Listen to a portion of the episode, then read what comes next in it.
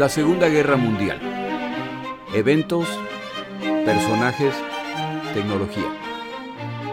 Le doy la bienvenida a nuestro episodio del día de hoy. Episodio 51. Navíos de combate, portaaviones. El origen del portaaviones es similar al origen de la aviación militar, ya que la utilidad inicial que se le ve a esta embarcación es para fines de exploración.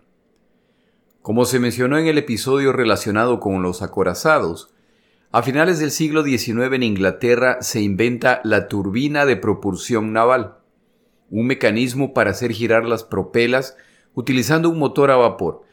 El inventor de este revolucionario aparato fue Sir Charles Parsons, y el desempeño de este nuevo mecanismo es tan impresionante que Parsons necesita pasar muchas horas inventando un diseño que permita canalizar y dispersar la impresionante cantidad de energía generada por este aparato y por lo tanto reducir la velocidad generada.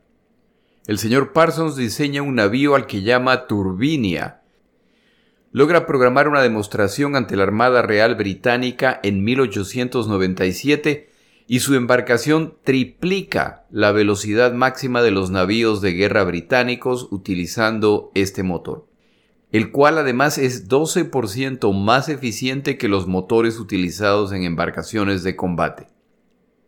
Los observadores presentes no pueden creer lo que están viendo.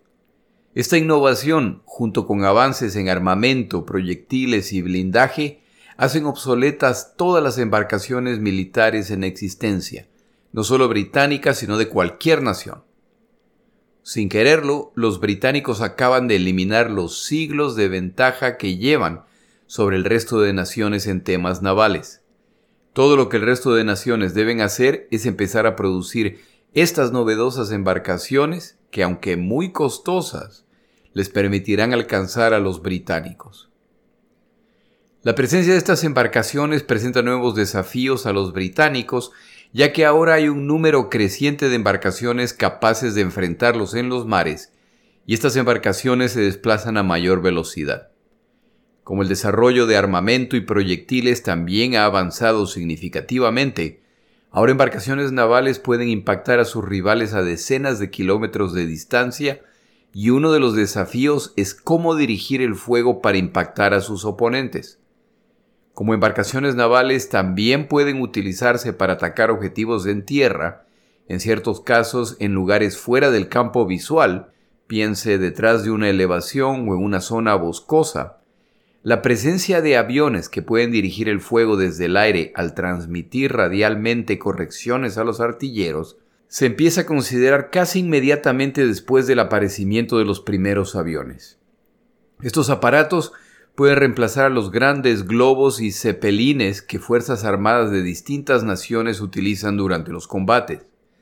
La presencia de estos globos en el campo de batalla, en tierra o mar, extendía el campo visual del combatiente por kilómetros, lo que les permitía ver los movimientos y disposición de su enemigo. El avión de los hermanos Wright despega en su vuelo original en 1903 para 1908 las fuerzas navales británicas, estadounidenses y alemanas han expresado su interés en aviones específicos para ellos. Los primeros en experimentar son los estadounidenses. En 1910, la Armada estadounidense realiza un experimento con el avión de la compañía Curtis.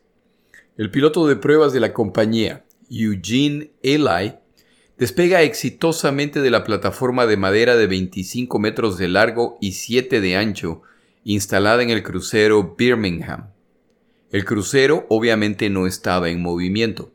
Unos meses más tarde, el mismo piloto aterriza en una estructura similar, pero esta vez en una plataforma de 36 metros de largo por casi 10 metros de ancho, instalada en otro crucero que contaba además con un rústico sistema de captura del tren de aterrizaje.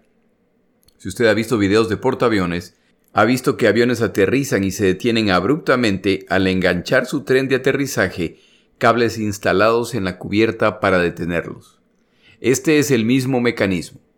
Se incluye además una barrera de contención en caso de pérdida de control. El dueño de la compañía Curtis hace un segundo experimento en que utiliza un segundo tipo de avión. En este caso, El avión está equipado con flotadores en el tren de aterrizaje. Este avión acuatiza cerca del navío de guerra, especialmente preparado para este experimento. Una grúa a bordo de la embarcación levanta el avión del agua y lo deposita sobre la cubierta.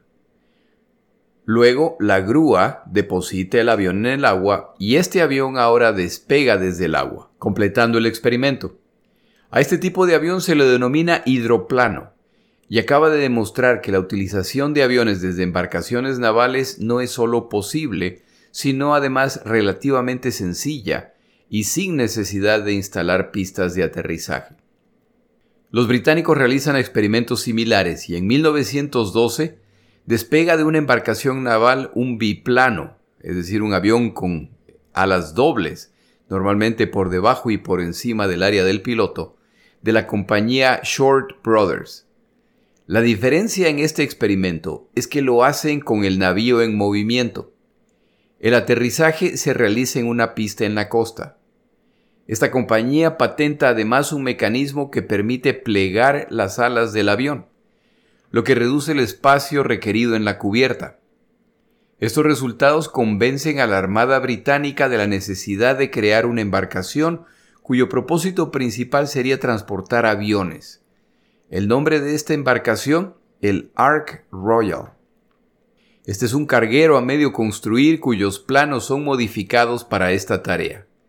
Este navío, el primero de la flota británica, se adelanta a otros diseños que ya estaban en discusión. Otras naciones experimentan con el nuevo concepto. Francia, Rusia, Italia, Alemania crean sus variaciones de la idea, utilizando hidroplanos, los cuales, como se explicó, no requieren una pista, sino simplemente una grúa para depositarlos en el agua y para recuperarlos. La siguiente etapa de desarrollo de la aviación naval es que si estos aviones ya sobrevuelan la flota enemiga, no hay razón por la cual no puedan de una vez llevar bombas o torpedos, y se empieza a experimentar con esta idea. La otra función que pueden cumplir los aviones es atacar a los cepelines, estos gigantescos globos cuya utilización favorecían principalmente los alemanes. Estas gigantescas estructuras volantes se utilizaban para reconocimiento y para bombardeo como estaban llenas de gases inflamables, eran susceptibles a ataques ya que un solo impacto podía resultar en una explosión desastrosa. Su única defensa es la altura a la que vuelan. A medida que el tamaño y el poder de los aviones se incrementaba, la idea empieza a cambiar hacia aviones que despeguen desde la cubierta en vez de hidroplanos, y se empiezan a diseñar planos para embarcaciones que cuentan con una pista larga sin obstáculos, desde la cual pueden despegar y aterrizar aviones. Al intentar poner en práctica esta idea, se descubre un inconveniente fácilmente mortal para los aviadores. Las emisiones de las embarcaciones como resultado del combustible que queman, así como la expulsión del calor generado dentro de la embarcación, generan corrientes de aire. El proceso de aterrizar en un portaaviones, ya de por sí peligroso, con la presencia de estos gases pueden fácilmente desviar y aún invertir un avión si lo impactan en el momento oportuno. Los diseños, por lo tanto, deben considerar cómo dispersar las emisiones internas del portaaviones alejándolos de la pista. La otra conclusión a la que se llega es que un portaaviones debe ser una embarcación mucho más rápida que el resto de la flota que acompaña. Si esta embarcación se desempeña como se espera, entonces, en situaciones de batalla, el portaaviones tendrá que cambiar de dirección para permitir aviones despegar o aterrizar. Y si no es una embarcación veloz, entonces retrasará al resto. Los británicos toman el casco de un crucero de combate en construcción y lo transforman en el portaaviones Furious. En este portaaviones en 1917 se realiza el primer aterrizaje en movimiento. Este logro es oscurecido por el hecho de que el piloto que logra esta hazaña muere más tarde al intentar por segunda vez este tipo de aterrizaje. A fin de contar con un par de portaaviones, los británicos toman el casco de otra embarcación en construcción y lo transforman en el portaaviones Vindictive. Franceses y alemanes hacen lo mismo y ya cuentan con portaaviones. Los japoneses también realizan experimentos y tal como las otras naciones empiezan por utilizar hidroplanos. Un portaaviones japonés es la primera embarcación en entrar en combate cuando el 27 de noviembre de 1914 el portaaviones Wakamiya Maru intenta bombardear embarcaciones alemanas ancladas en la bahía de Klauchau. Los bombarderos no alcanzan su objetivo, pero han marcado un hito en la historia de la guerra. La llegada de la Primera Guerra Mundial resulta en el desarrollo adicional de los portaaviones. El poder y alcance de los aviones que se desarrollan empieza a incrementarse considerablemente, así como su peso y tamaño. Poco a poco la idea de utilizar aviones que pueden despegar y aterrizar desde portaaviones en vez de hidroplanos empieza a prevalecer sobre todo porque este segundo tipo de avión es más ágil, al no necesitar de los voluminosos mecanismos de flotación para aterrizaje requeridos por los hidroplanos. En la Primera Guerra Mundial, los portaaviones cumplen tres funciones básicas. Exploración avanzada en busca de la flota enemiga, operaciones de ataque y operaciones de defensa de la flota. Las operaciones de combate de portaaviones en la Primera Guerra Mundial carecen de los impresionantes resultados que alcanzan otras embarcaciones y combatientes, pero su utilidad ya está fuera de duda, sobre todo como exploradores y para dirigir el fuego de los acorazados. Durante la Primera Guerra Mundial, una de las armas utilizadas por los alemanes para atacar el territorio británico y a la flota británica eran los cepelines, los cuales podían volar a una altura superior al alcance del armamento de estas embarcaciones. La efectividad de los cepelines contra embarcaciones era ínfima, pero no contra las ciudades, ya que algo le pegarían al soltar sus bombas. La presión crece para que se haga algo al respecto. Como los cepelines vuelan a tal altura que están fuera del alcance de los aviones, la decisión tomada es atacar sus bases. El plan es enviar tres portaaviones, cada portaaviones con tres aviones, lo que muestra la limitada capacidad de estas embarcaciones. Los portaaviones escoltados por destructores y acorazados se acercarán a la costa y entonces despegan los aviones en busca de las bases de los cepelines. Tras tres intentos abortados debido al clima, finalmente se inicia la misión el 24 de octubre de 1914 solo siete de los nueve aviones logran despegar. Como hay niebla sobre el objetivo, no pueden orientarse y para colmo, reciben fuego desde tierra. Como se les acaba el combustible, sueltan sus bombas sobre lo primero que parece ser una instalación militar y se retiran. Solo dos aviones logran regresar. El resto debieron aterrizar de emergencia y los pilotos fueron rescatados por navíos o submarinos. El resultado de este ataque, una sola bomba cayó relativamente cerca del objetivo, sin causar ningún daño. Aunque la misión en términos de destrucción es un fracaso, se ha demostrado que este tipo de operación es posible. La deficiencia no se encuentra en los portaaviones, sino en los mecanismos de navegación de los aviones. Durante la Primera Guerra Mundial se ejecutarán algunas misiones similares. Finalmente, el portaaviones Furious, con una nueva generación de aviones, los Sopwith Camels, lanzan un ataque contra una base de cepelines. Destruyen dos de los cepelines, pero aún más importante, como resultado de este ataque, la base deja de ser operativa luego de este ataque. Otra de las naciones que surgen como poder naval en la Primera Guerra Mundial son los rusos en el mar Báltico, donde bloquean el tráfico mercante turco. Los portaaviones rusos utilizados en esta campaña utilizaban hidroplanos de diseño soviético. Estos portaaviones alcanzaron altos niveles de eficiencia y apoyaron campañas de ataque a tierra también. Para el final de la Primera Guerra Mundial, la mayor parte de las naciones entienden la importancia de la aviación naval para proyectar fortaleza y para el ataque y la defensa. Esta importancia, por supuesto, también se ve reflejada en el portaaviones y la necesidad de desarrollarlos.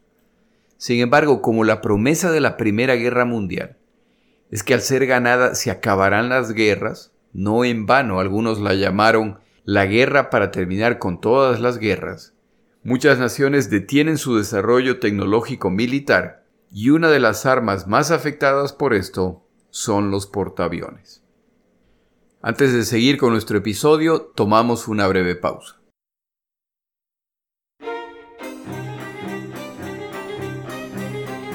Palabras de Churchill. En 1943, en medio de la Segunda Guerra Mundial, durante una conferencia ante 6.000 mujeres, Churchill reflexionaba respecto a cómo la guerra obliga a las sociedades a avanzar. Él afirmaba, Estamos comprometidos en una lucha por la vida. Este esfuerzo bélico no podría haberse logrado si las mujeres no hubieran marchado hacia adelante en millones y emprendido todo tipo de tareas y trabajos para los que cualquier otra generación, excepto la nuestra, a menos que regresamos a la edad de piedra, las hubiera considerado inadecuadas. No han renegado de nada, y los límites de las actividades de las mujeres se han ampliado de manera definitiva, enorme y permanentemente. Puede parecer extraño que un gran avance en la posición de la mujer en el mundo, en la industria, se haga en tiempo de guerra y no en tiempo de paz. Se hubiera pensado que en tiempos de paz habría crecido el progreso de las mujeres hacia una participación cada vez mayor en la vida y el trabajo y la orientación a la comunidad, y que bajo las violencias de la guerra sería rechazado. Lo contrario es cierto. La guerra es un maestro, un maestro duro, severo y eficiente. La guerra nos ha enseñado a hacer estos grandes avances hacia la equiparación mucho más completa de los papeles que deben desempeñar hombres y mujeres en la sociedad. Se ve que todos somos capaces de aprender. En su juventud, Churchill era uno de los que se oponía a que las mujeres tuvieran el derecho a votar.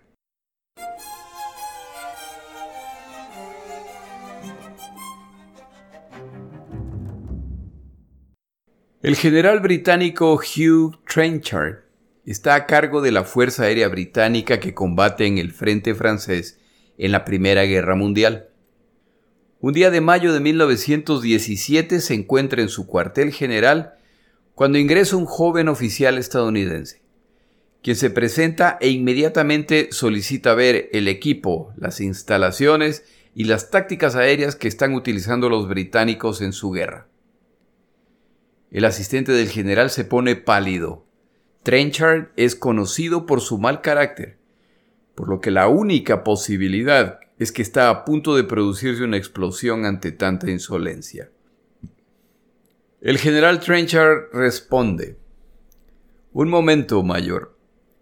¿Qué le da a usted la impresión de que no tengo nada mejor que hacer que ser su chaperón y responder a sus preguntas? El oficial estadounidense responde sin perder la calma y tratando de ser lo más encantador posible. Se nota que usted tiene una excelente unidad aquí, y sin duda, si usted desaparece por uno o dos días, no pasaría nada.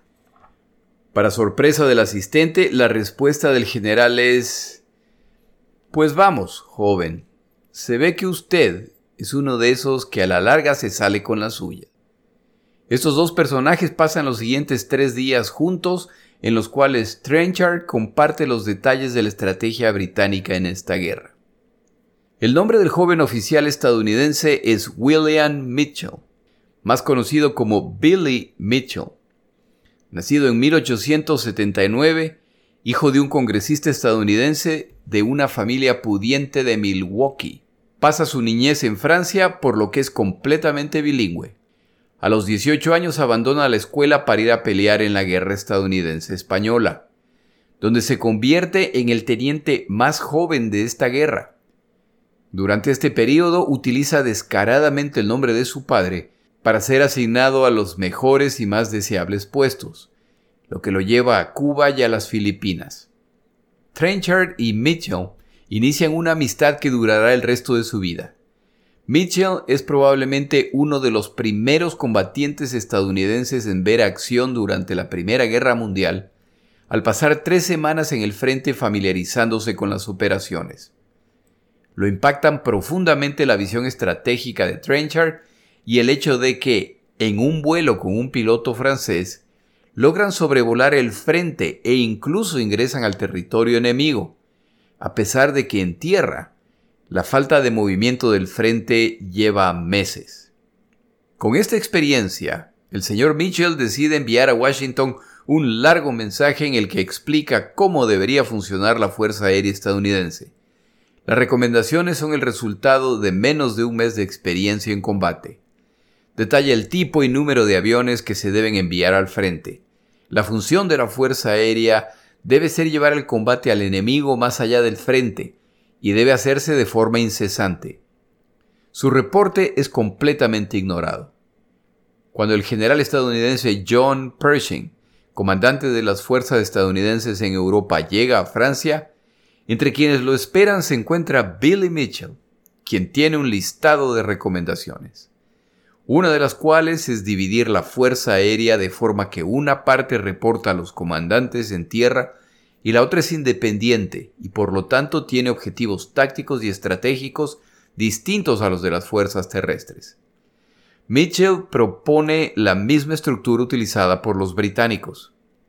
Estas muy adelantadas recomendaciones no despiertan ningún interés en esta recién llegada fuerza que no tenía entre sus prioridades estratégicas el uso de aviones y que para colmo casi no tiene aviones.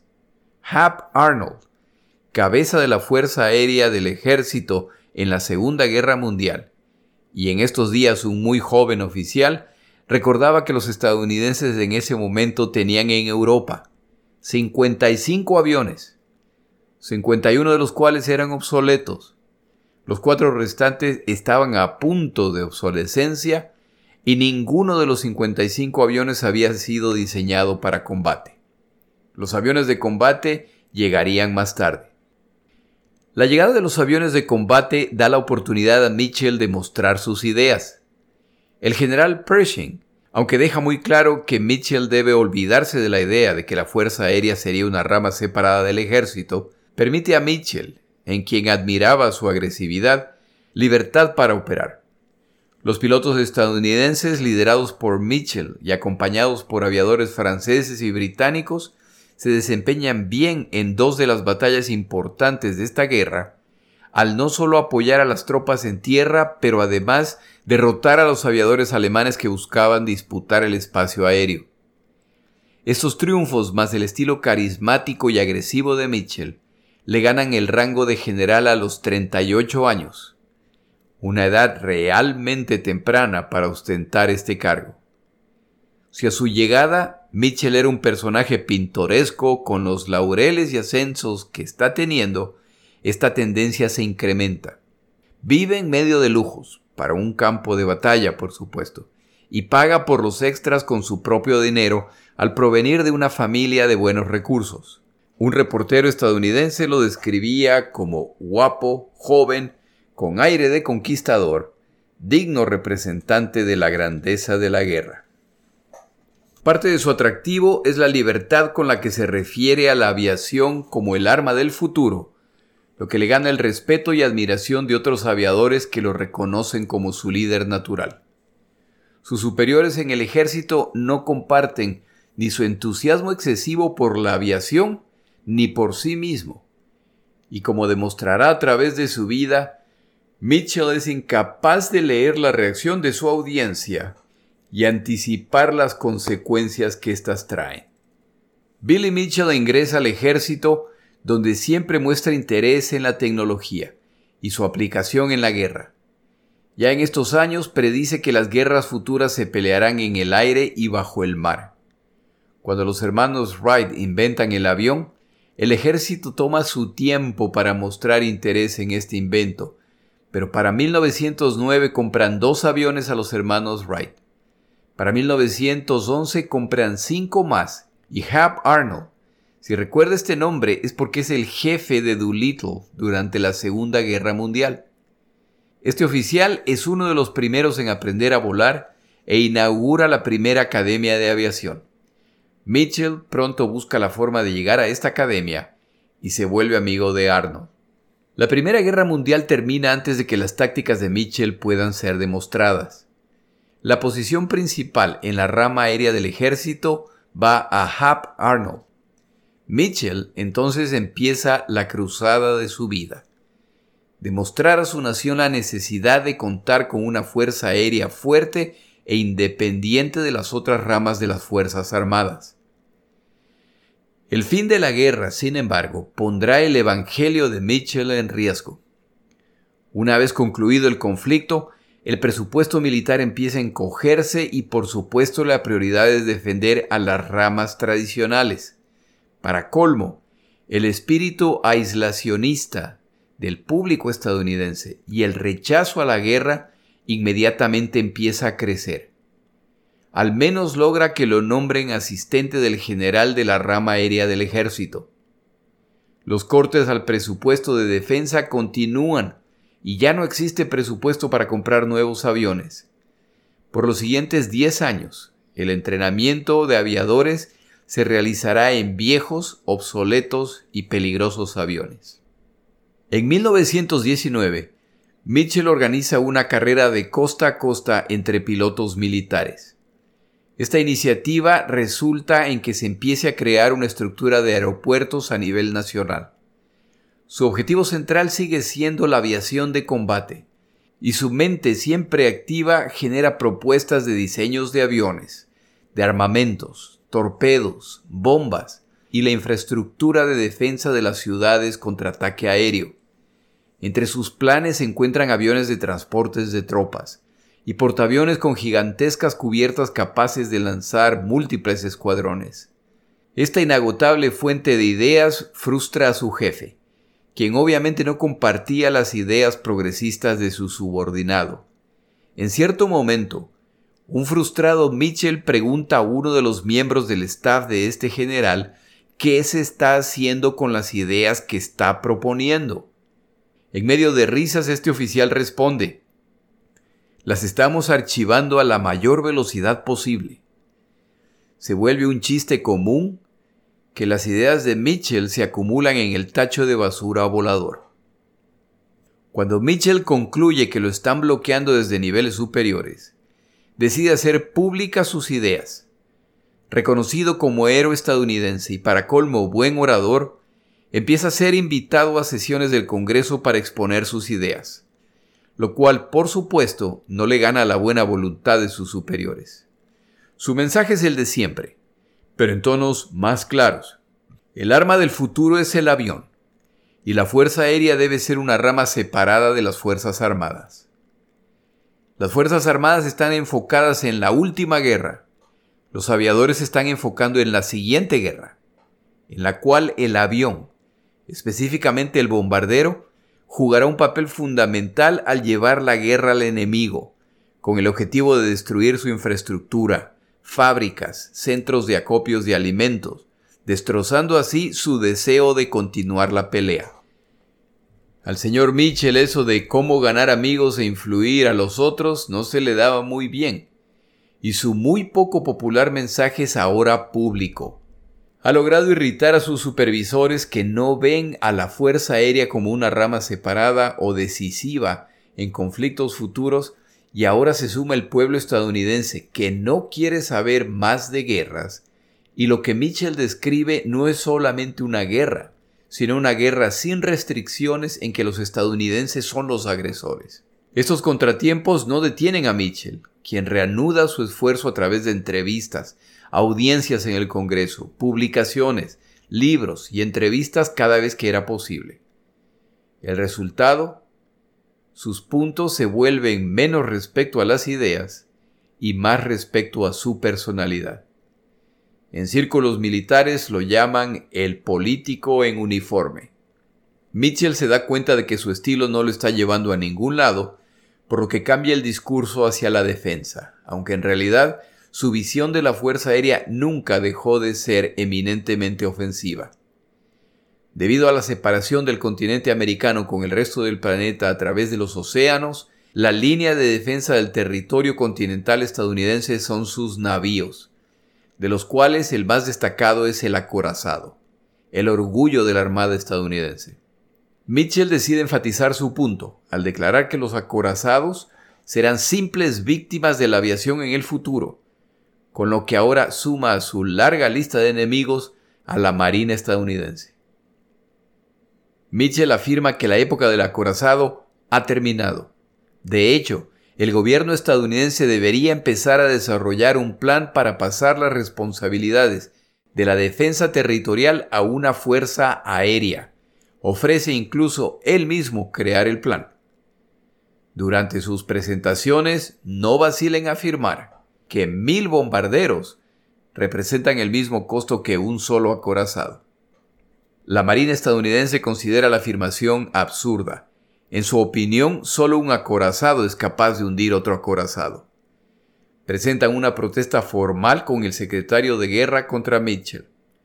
El secretario de la Marina estadounidense, Josephus Daniels, declara que estaría dispuesto a permanecer en la cubierta de un acorazado si Mitchell decide demostrar su afirmación. No es posible impactar un navío en movimiento desde el aire. Un día, durante una sesión con el Congreso estadounidense, en una conversación con un congresista, Mitchell repite sus afirmaciones. El congresista responde a Mitchell que el problema con sus afirmaciones es que no se pueden demostrar. Esta es la oportunidad que Mitchell estaba buscando. Simplemente afirma, si me dan los navíos para atacar, solo tienen que venir y ver el resultado. La siguiente pregunta es, ¿cuánto dinero necesitarán para este experimento? Mitchell responde, ninguno, ya tenemos lo que necesitamos. La siguiente pregunta es, ¿qué tan pronto pueden realizar esta demostración? Mitchell responde, mañana si quieren. Las dos respuestas son fanfarronadas, pero Mitchell sabe que a sus oponentes les tomará tiempo prepararse y cuenta con este tiempo. Como parte del armisticio de la Primera Guerra Mundial, los Estados Unidos recibieron navíos alemanes, incluyendo submarinos, destructores e incluso un acorazado. Como el plazo establecido para destruirlos se acerca, estos se utilizarán en los experimentos. La Marina se resiste al experimento. En otra sesión del Congreso, Mitchell declara, la actitud de la Marina es comprensible. El problema es que no nos gusta ver la destrucción de cosas que nos han enseñado debemos respetar y proteger. Es simplemente la naturaleza humana. El acorazado es glorificado y nosotros creemos que podemos destruirlo. Es nuestra tarea atacarlo y la suya juzgar el resultado. Esta declaración seguramente le ganó más amigos dentro de la Marina. Al final, la Marina tendrá que ser forzada a cumplir su parte bajo amenaza del Congreso de cortarles fondos si no apoyan el experimento. Finalmente el experimento se pone en marcha. La Marina considera que para que el experimento sea realista debe realizarse en aguas profundas, por lo que ubican las embarcaciones a 100 kilómetros de la costa. Mitchell protesta. Sus bombarderos deberán viajar esa distancia con una muy pesada carga. Menciona además que se puede encontrar aguas profundas mucho más cerca de la costa. Pero no hay caso. Si quiere su experimento, estas son las condiciones. Finalmente todo se pacta en enero de 1921 para que se realice la demostración en julio de ese año. Mitchell organiza una fuerza de 250 aviones y un equipo de mil miembros entre pilotos, mecánicos y equipos de apoyo. Los bombarderos que utilizarán no estarán listos sino hasta mayo, por lo que practican en otros aviones. Se concentra entonces en el desarrollo de las bombas. Para aquel entonces la bomba más pesada era de 1100 libras. Pregunta a su experto si es suficiente para hundir un acorazado. La respuesta es que no. Pregunta entonces si se puede construir una bomba capaz de hundir un acorazado. La respuesta es que sí, pero se necesitarán fondos. De hecho, necesitarán fondos equivalentes a cinco veces su presupuesto anual. Mitchell obtiene las autorizaciones necesarias para acceder a estos fondos y para que se fabriquen las bombas necesarias que incluyen mil libras de TNT y puntas de acero para penetrar el blindaje. La primera prueba de esta bomba casi mata al piloto al lanzarla desde una altura que subestima el poder destructivo de esta bomba. Mitchell ha preparado una sorpresa para el acorazado. La razón por la que la Marina tiene confianza en que un acorazado no puede ser hundido por una bomba es que su cubierta y sus lados están reforzados por blindaje resistente a explosiones, incluso a torpedos. Pero esta protección desaparece por debajo del punto potencial de impacto de torpedos. Mitchell planea lanzar una bomba que explotará bajo el agua y que la onda expansiva destrozará el casco del acorazado debajo de la coraza de protección. A medida que se acerca la fecha de la demostración, Mitchell quiere la mayor publicidad posible, por lo que empieza a preparar 18 aviones que se encargarán de fotografiar y filmar cada momento de este experimento. Afirma, quiero el video de este experimento en cada sala de cine del país. Como aclaración, en esos años, los anuncios públicos o de importancia nacional se realizaban en salas de cine, donde se proyectaban los videos. Era pagar para ir a ver una película y además para ver las noticias. Y así, el 21 de julio de 1921, el transporte naval Henderson llega con congresistas, personal militar y la prensa, y se ubica a una distancia prudente para una serie de demostraciones a cargo de los pilotos de Mitchell, que han sido provistos por el ejército y la marina. Estos pilotos secretamente llevan la esperanza de que se notará la importancia de su rama de combate. Aunque el interés de Mitchell es simplemente hundir estas embarcaciones, el de la Marina es distinto. Se debe aprovechar esta oportunidad para determinar el efecto de bombas de distintos tamaños. La primera víctima es el submarino alemán U-117, el cual hundió nueve navíos aliados durante la Primera Guerra Mundial. Mitchell sobrevuela la zona en su avión de observación. Atacan al submarino con bombas de 165 libras. En el segundo pase logran impactos directos y 15 minutos más tarde el submarino se hunde. Los civiles en el Henderson están impresionados. Los comandantes navales no. Un submarino es simplemente una lata metálica sin mayor protección. El 13 de julio se reinicia el experimento. Observadores civiles y militares nuevamente siguen los eventos a distancia prudente desde el Henderson. Esta vez la víctima es un destructor alemán de la Primera Guerra Mundial. Mitchell ha preparado un show para este día. Los primeros aviones atacan con bombas de 25 libras y con sus ametralladoras. Este ataque está diseñado para demostrar cómo los aviadores empiezan por eliminar a los artilleros en cubierta, lo que facilita su ataque. A continuación vienen aviones con bombas más grandes, los que llevan bombas de 600 libras, las cuales sueltan no sobre el navío, sino cerca de este en el agua. Se levantan columnas de agua y humo. El destructor se parte en la mitad y se hunde en 19 minutos. Pálidos pero serenos, los representantes de la Marina afirman que nada se ha demostrado todavía. Para no alargar esta historia, simplemente concluyo con que se realizan varias demostraciones y finalmente llega el momento de hacer la prueba con un acorazado. Este acorazado alemán de 27.000 toneladas era un sólido navío de la Primera Guerra Mundial. Mitchell entiende que este es el único resultado que importa si no logran hundir el acorazado, toda su teoría perderá credibilidad. Una vez más los observadores se ubican en el Henderson.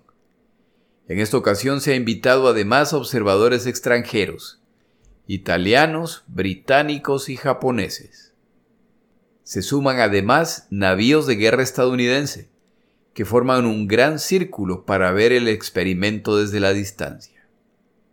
Se inicia el experimento. Bombas de 250 libras apenas dejan marcas en el acorazado. El clima se complica y solo logran probar bombas de hasta 600 libras antes de suspender los ataques. ¿El resultado de las bombas de 600 libras en el acorazado? Algo de daño, pero nada de consideración. Se suspenden los ataques por este día. Al día siguiente el clima es excelente, pero el público a bordo del Henderson se ha reducido. Con los resultados del día previo, hay mucho menos interés el día de hoy. Los aviones ahora despegan con bombas de 1100 libras. El primer impacto se produce cerca de la proa de la embarcación. La Marina da la orden de detener el ataque para inspeccionar el daño. La orden no se obedece hasta que dos bombas más impactan el navío. Ahora todo el mundo está indignado. La Marina está indignada por no haber detenido el ataque a tiempo. Mitchell y sus aviadores están indignados por el obvio sabotaje. El detener el ataque quiere decir que los aviadores ya no cuentan con combustible y deberán soltar sus bombas en el mar, ya que no pueden aterrizar con ellas. Cuando se reinicia el ataque, los siguientes son los bombarderos con bombas de 2.000 libras. La Marina ordena a Mitchell que no mande más de tres aviones con estas bombas. Mitchell, indignado, despacha siete aviones. No le van a sabotear el experimento. Al mediodía, el primer avión suelta su bomba, la cual se hunde aproximadamente 30 metros cerca de la proa. Desde el aire, Mitchell no ve el flash de la explosión, señal de que se ha producido la suficiente profundidad. El detonador de la bomba ha funcionado apropiadamente. Se produce entonces el rugido extraño de una detonación submarina. Se eleva la columna de agua y humo y el navío se sacude violentamente. Le siguen dos bombas más que sacuden al acorazado. Ya es posible ver un hueco de tamaño considerable en el casco. La cuarta y quinta bombas sacuden violentamente a la embarcación, la cual se inclina, pero lentamente va recuperando su posición vertical. Los oficiales navales afirman que el acorazado, a pesar del daño significativo que se observa, se mantendrá a flote por días. Pasan los minutos y se vuelve aparente que ese no será el caso. El acorazado alemán se está hundiendo. Ya en el proceso del hundimiento, el séptimo bombardero lanza su última bomba, más por énfasis que por razones prácticas han hundido un acorazado. Todos toman nota de lo ocurrido, en particular los japoneses. Todos, excepto las Fuerzas Armadas estadounidenses. Mitchell ha probado su punto, pero su agresiva y respetuosa campaña resulta en que los resultados sean ignorados y se resistan a implementar los principios aprendidos. La historia del general Mitchell requiere un libro entero, concluimos su historia con lo siguiente. Las obvias conclusiones del experimento son ignoradas. La frustración de Mitchell sigue creciendo, y a fin de ponerlo a salvo de sus oponentes y alejarlo de la situación, Mitchell es enviado a Europa y Asia a estudiar temas relacionados con la aviación de combate. En 1924 y como resultado de sus observaciones durante estos viajes, escribe un reporte de más de 500 páginas que incluye su opinión respecto a las defensas estadounidenses en Hawái. Describe que el futuro atacante en esta zona será el Japón, que la defensa de Hawái es inapropiada, y se toma la libertad de describir cómo los japoneses atacarán Hawái. En su opinión, atacarán Oahu, la isla principal más específicamente el puerto de Pearl Harbor. Describe el día y la hora ideales para iniciar los ataques, los tipos de aviones a utilizar y el plan de ataque para alcanzar el éxito.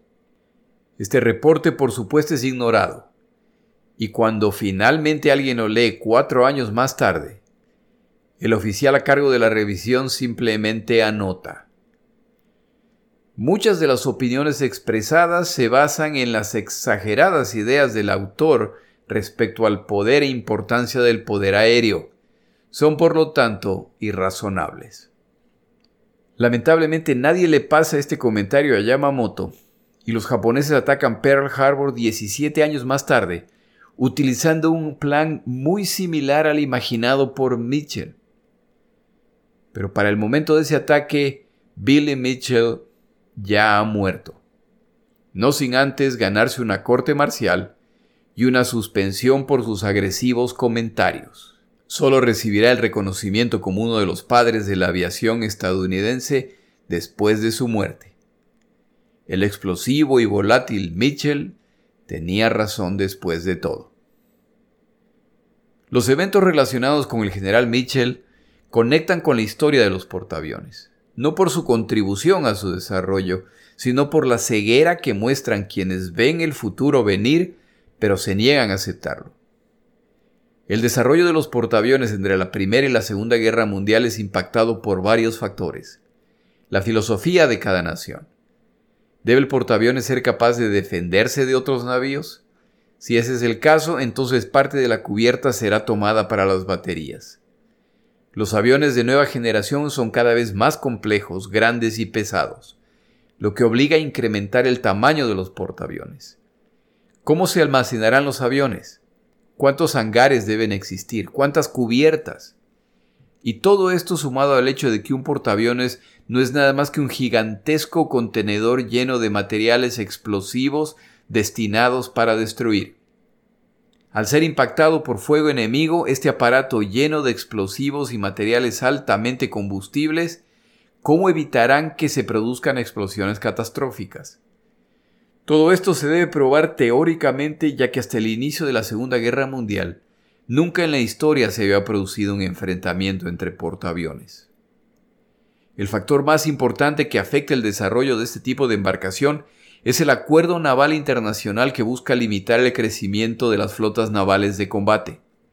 Este acuerdo en que participan los poderes navales principales, Gran Bretaña, Japón, Estados Unidos de América, Francia e Italia, limita el tonelaje que se puede construir, así como el tipo de embarcaciones, principalmente acorazados. Más tarde se añadirán los portaaviones.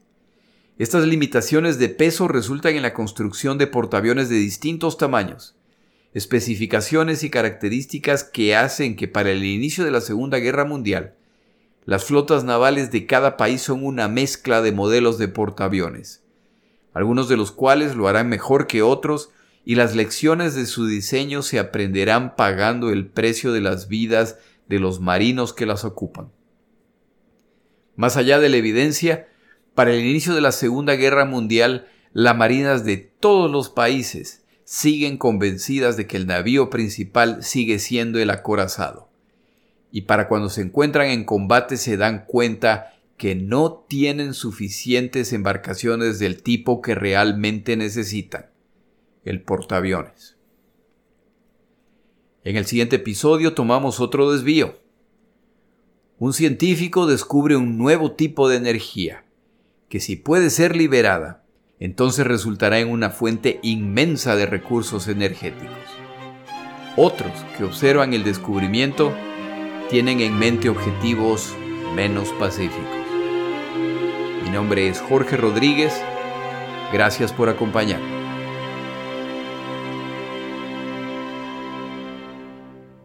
Para información adicional respecto a este episodio, las notas de este podcast, que incluyen la narración de este episodio, así como acceso a resúmenes, videos, documentales y materiales adicionales gratuitos disponibles en el Internet, por favor vaya a Amazon y busque el libro La Segunda Guerra Mundial, Eventos, Personajes, Tecnología. Al comprar estas notas me ayuda y me apoya financieramente. Puede encontrar información adicional en mi página web, lasegundagm.com. Muchas gracias.